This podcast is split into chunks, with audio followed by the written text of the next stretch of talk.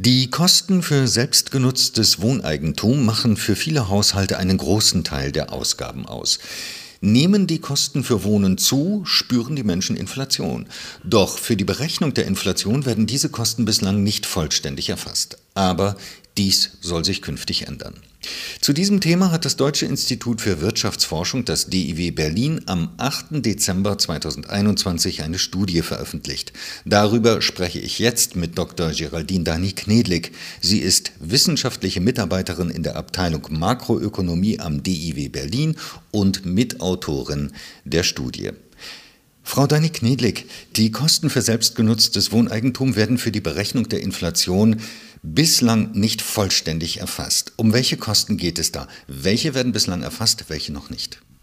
Wir haben uns angeschaut den harmonisierten Verbraucherpreisindex für den Euroraum und äh, vier große Euroraumländer und ähm, innerhalb dieses harmonisierten Verbraucherpreisindexes, was auch äh, die EZB zugrunde liegt für ihre geldpolitische Entscheidung, ähm, werden zurzeit nur teilweise die Kosten des selbstgenutzten Wohneigentums erfasst.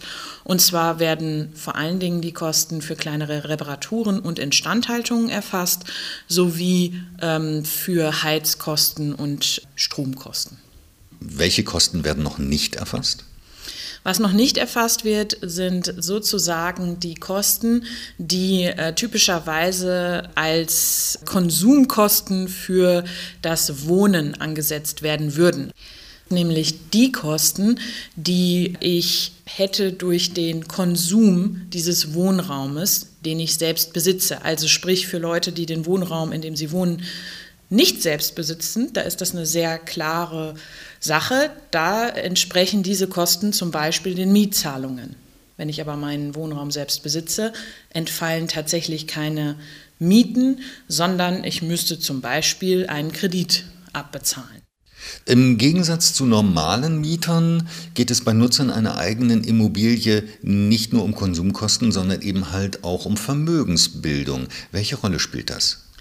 Das spielt eine sehr große Rolle und äh, war auch bislang das Problem oder ein Hinderungsgrund, warum jetzt die Kosten des selbstgenutzten Wohneigentums noch nicht im HVPI äh, erfasst wurden, nämlich das äh, Vermögensbildungsmotiv oder Investitionsmotiv eines selbstgenutzten Wohnraums. Das heißt, wenn ich äh, mir eine Wohnung oder ein Haus kaufe und darin lebe, zum einen verkonsumiere ich dann diesen Wohnraum, zum anderen ist es aber auch ein Vermögensgegenstand, den ich später in meinem Leben noch einmal liquidieren kann, um daraus äh, Vermögen äh, zu vermehren oder zu schöpfen.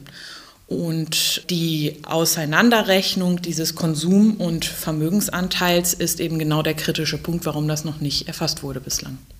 Künftig will ja die Europäische Zentralbank, die EZB, den harmonisierten Verbraucherpreisindex um die Kosten für selbstgenutztes Wohneigentum erweitern.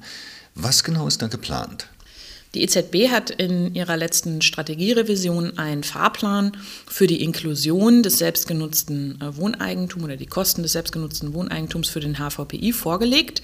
Sie möchte gerne, dass ein offizieller HVPI äh, mit selbstgenutztem Wohnkostenkomponente im Jahr 2026 vierteljährlich erscheint.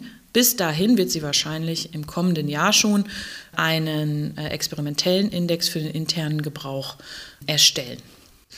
Führt die Nichtberücksichtigung der Wohnkosten bei einer selbstgenutzten Immobilie zu einer Unterschätzung der Teuerung im Euroraum?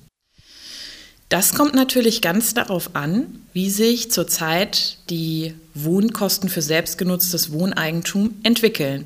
Man kann sagen, in den letzten ungefähr zehn Jahren sind die Wohnkosten für selbstgenutztes Wohneigentum gestiegen. Das heißt, in den letzten zehn Jahren lag die Inflationsrate ohne selbstgenutztes Wohneigentum niedriger als mit selbstgenutztem Wohneigentum. Und für den Euroraum hat das ungefähr 0,3 Prozentpunkte der Inflation ausgemacht. Hätte dann die EZB in der Vergangenheit anders handeln müssen? Das heißt, hätte sie eine andere Geldpolitik betreiben müssen, wenn die Wohnkosten privat genutzten Eigentums mit berücksichtigt worden wären? Unter Berücksichtigung des selbstgenutzten Wohneigentums im HVPI wäre die Inflationsrate zwar höher gewesen. Allerdings wäre der Effekt zu gering gewesen, sodass das grundlegende geldpolitische Entscheidungen der EZB beeinflusst hätte. Sprich, in den letzten Jahren war die Inflation im Euroraum sehr niedrig. Selbst mit einer Anhebung der Inflationsrate um 0,3 Prozent läge die Inflationsrate größtenteils immer noch unter dem Inflationsziel von 2 Prozent. Das heißt, die geldpolitischen Entscheidungen der EZB von den letzten Jahren würden trotzdem bestehen bleiben. Was bedeutet denn die Anpassung des harmonisierten Verbraucherpreisindex für die zukünftige Gestaltung der Geldpolitik der EZB? Für die zukünftige Gestaltung der Geldpolitik der EZB ist die Einbeziehung der Wohnkosten des selbstgenutzten Wohneigentums deshalb wichtig, weil sie dazu führt, dass das Hauptmaß der Inflation, der HVPI, der eben Grundlage für ihre geldpolitische Entscheidung ist, besser den Warenkorb, den tatsächlichen Warenkorb der Konsumentinnen und Konsumenten widerspiegelt. Diese Qualitätsverbesserung des HVPIs dürfte auch dazu führen, dass grundlegend die Glaubwürdigkeit der EZB gestärkt wird. Ganz einfach deshalb, weil sich die gefühlte Inflation für einige Haushalte, nämlich diejenigen Haushalte, die selbstgenutztes Wohneigentum haben, viel näher an der von der EZB gemessenen Inflation legen dürfte und aus diesem Grund auch die geldpolitische Entscheidung und die dahinterliegende Analyse und Argumentation der EZB glaubwürdiger für diese Haushalte sein dürfte.